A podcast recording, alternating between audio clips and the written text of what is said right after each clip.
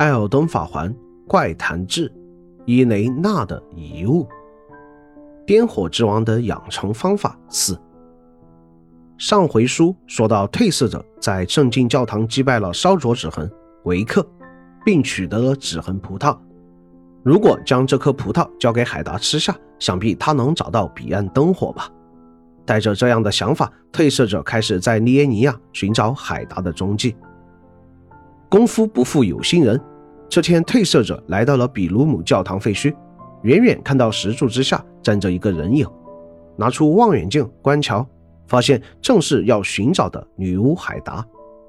褪色者下马走过去，海达也听到声音，冲着褪色者的方向说道：“哦，您人在那里吗？您知道指痕葡萄吗？那是只长在烧伤手指抓过的生物身上，很特殊的葡萄。”我想尝尝那种葡萄。彼岸灯火已经比之前更加靠近了，但是以普通的葡萄，我感觉不到任何改变。拜托您，请将纸痕葡萄带来给我。如果吃不到那葡萄，啊啊，我好像就快要疯了。看来时机刚好合适。褪色者拿出纸痕葡萄交给海达，他难掩兴奋，一口将葡萄吞下。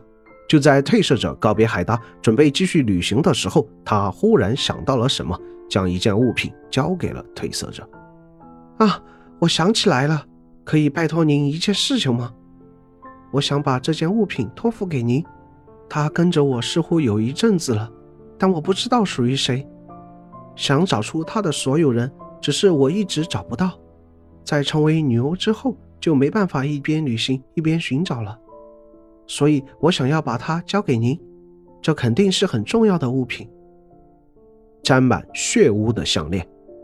褪色者接过那件物品，发现是一条造型精致的项链，但却沾满血污。一条沾满血渍的项链曾被盲眼少女佩戴，难以清洗的深红是内脏之血的颜色，佩戴者的命运可想而知。如此说来，符合条件且曾佩戴这条项链的人只有一个，那就是摩恩城的伊雷娜。但海达为何会有伊雷娜的物品呢？褪色者此时还没有答案。虽然他们长得完全一致，但此时仍不能断定二者就是同一个人。褪色者只能带着疑问踏上旅程。之后，褪色者来到了格米尔火山与王城罗德尔的前线战场。在地狱般的战场遗迹中，褪色者目睹了靠啃食同伴过活的王城罗德尔士兵。在被山下的鲁人铁少女人偶切断补给线后，王城的军队已经陷入了绝望。这种绝望又将催生什么呢？褪色者沿着战场继续前进。随着一声惨烈的嘶吼，一群眼睛冒着黄色颠火的罗德尔士兵从地上爬了起来。有些士兵甚至会释放夏波莉莉的嘶吼。夏波莉莉的嘶吼源自癫狂山子的祷告，能发出疯狂吼声，让周围人物累积发狂量表。执行者本身也会累积发狂量表，并且会变得容易受人攻击。据说夏波莉莉是癫火病的病源，是史上最受人憎恨的男人。在击败这些颠火士兵后，褪色者来到了旁边的山丘之上。从这里可以看到火山关底，那曾是这些罗德尔士兵的战略目标。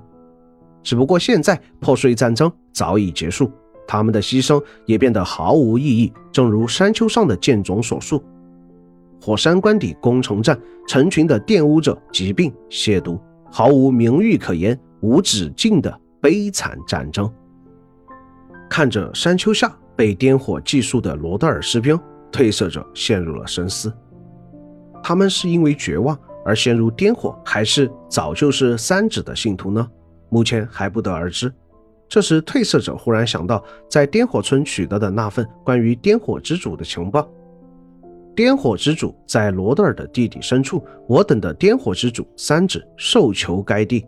如果说三指被囚禁于王城罗德尔，那么，只要前往此处，就能找到三指的所在，或许能解开这一连串的秘密。但罗德尔的地底深处又该如何前往呢？在王城外围的一处破屋之中，褪色者发现了一位遁世商人。本以为在他这里不会有什么紧俏货，但他出售的一份情报却让褪色者惊讶不已。王城罗德尔的弟弟有着规模庞大的下水道，在底层街道有一座酒，能通往下水道的深处。接下来只要前往主城，到达底层街道，并找到情报中提到的那座井，就能前往下水道的深处了。那么褪色者能否顺利找到三指呢？欲知后事如何，且听下回分解。